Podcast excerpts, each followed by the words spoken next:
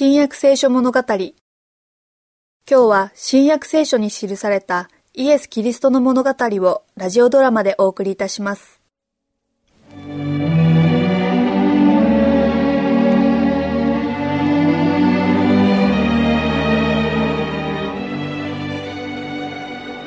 お母さん、エルサレムってどんなところですか？もうすぐだから自分の目でご覧なさいイエス起伏が多くて岩だらけだって聞いてるけど。デコボコしたところですよヘロデの王宮は丘の頂に立っていて神殿は王宮とケデロンの谷の間の平地にあります険しい崖もいくつかあるのよ早く見たいな。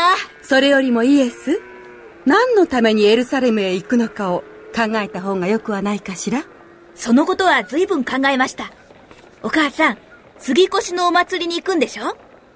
イスラエルの人たちがエジプトを出て良いというパロからの知らせを待った時のことを記念するお祭りでしょ？よく勉強してるのね。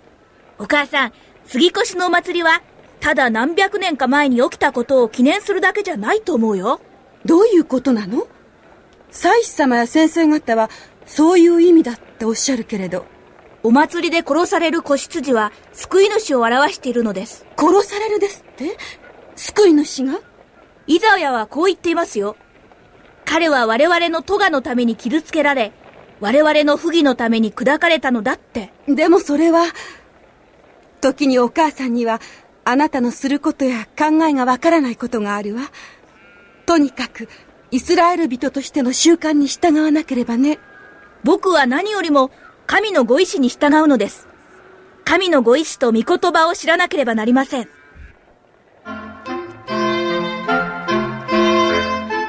ガリラヤからの旅は何日かかかりました。旅人たちは仲間付き合いと安全のために大勢一緒に固まって旅をしました。道中至るところにイスラエルの歴史上記念すべき場所がありました。エルサレムの塔が見えてくると人々の声は一様に活気づきました。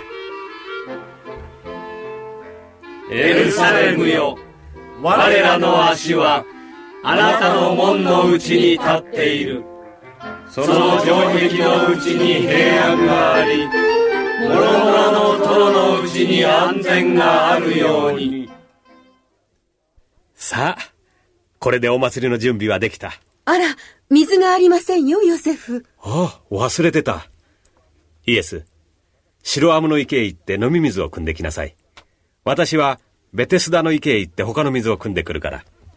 白アムの池ってどこにあるのお父さん？あの壁はソロモンの時代に建てられたものだ。あの門が魚の門だよ。それを抜けて神殿のそばを南へ炉の櫓まで行きなさい。櫓は広い壁の曲がり角にあるから、その壁沿いにミロのそばを通ってね。ずっと南へ行くと、元のダビデの町の壁に出る。古いし荒れているから、その壁はすぐにわかるよ。池は、そこから東へ曲がったところにある。人がたくさんいるし、見落とすことはないさ。あまり手間取らないようにね初めの儀式に遅れたくないから走っていくよ、お母さん。いいえいいのよ杉越の儀式まで1時間ほどあるから気をつけていきなさいはい、お母さん。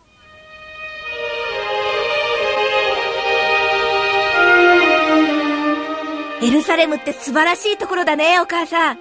とっても大きくて、綺麗な家が並んでて、城門も城壁も本物とは思えないほどだよ。市場へは行ってみなかったけれど、建物の中や外の商品を見たんだ。何でもあるんだね。エルサレムの話は後にしましょうすぐに行かないと遅れてしまいますよ遅れてはいけません、お母さん。杉越の儀式のためにここに来たのですから。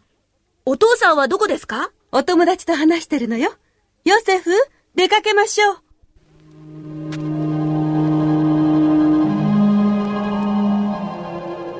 ヨセフとマリアとイエスは群衆と一緒に祭壇のある神殿の庭へ向かいました。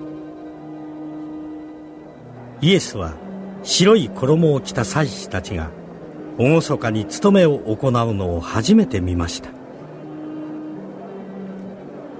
モーセとヤコブの神なる主よ仰せに従い我らは初めの月の14日この杉越の行事を執り行いますすべての習わしに従い、すべての儀式にのっとって執り行います。イエスは、生贄の子羊が祭壇の上で血を流して死んでいるのを見ました。香の煙が祭壇に立ち上り、イエスは他の礼拝者と一緒に神戸を垂れて祈りを捧げました。主よ、あなたの民の罪をお許しください。我らの捧げ物をお受けください。主よ、我らに平和と祝福をお授けください。我らの捧げ物をお受けください。主よ、我らに平和と祝福をお授けください。イエスは毎日印象的な礼拝の儀式を見ました。そして日を追ってそれの意味をはっきり理解してきました。一つ一つが自分自身の生涯と結びついているように思われ、新たな衝動がイエスの身の内に目覚めていきました心を奪われたように押し黙ってイエスは何か大きな問題を解決しようとしている風に見えましたひどく真面目な顔をして考え込んでいるようねイエスどこか具合が悪いのですか？いいえお母さん僕の使命の謎が解けかかっているのですよお父さんのヨセフと私があなたをエルサレムへ連れてきたいと思ったのも、一つにはそのためでした。ここならあなたはイスラエルの偉い先生方と直接お話もできますからね。あなたが立法学者を尊敬して、先生方のおっしゃることをもっとよく聞くようになればいいと思いますよ。神殿の礼拝の時、天におられる父はずっと僕に教えてくださっていたのです。父からお聞きしたことを僕はすぐに他の人たちに伝えるのです。